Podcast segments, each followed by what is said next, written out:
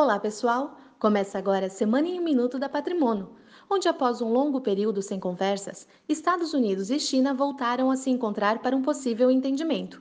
Desta vez, segundo Trump, os dois países estariam prestes a fechar um pacto cambial como parte de um acordo maior, o que animou os mercados no final da semana. Ainda lá fora, o presidente do Banco Central norte-americano disse que a economia dos Estados Unidos enfrenta alguns riscos para crescer, mas continua em boa situação. Além disso, afirmou que os dados econômicos não indicam risco de um novo corte na taxa básica de juros.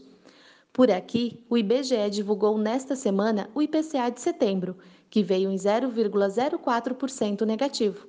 A deflação do mês corrobora com a expectativa de um corte maior nos juros para a próxima reunião do Copom. O próprio presidente Jair Bolsonaro chegou a falar que a Selic pode ficar próxima de 4,5% até o final do ano. Estas foram as principais notícias dessa semana. Um ótimo final de semana e até a próxima sexta-feira.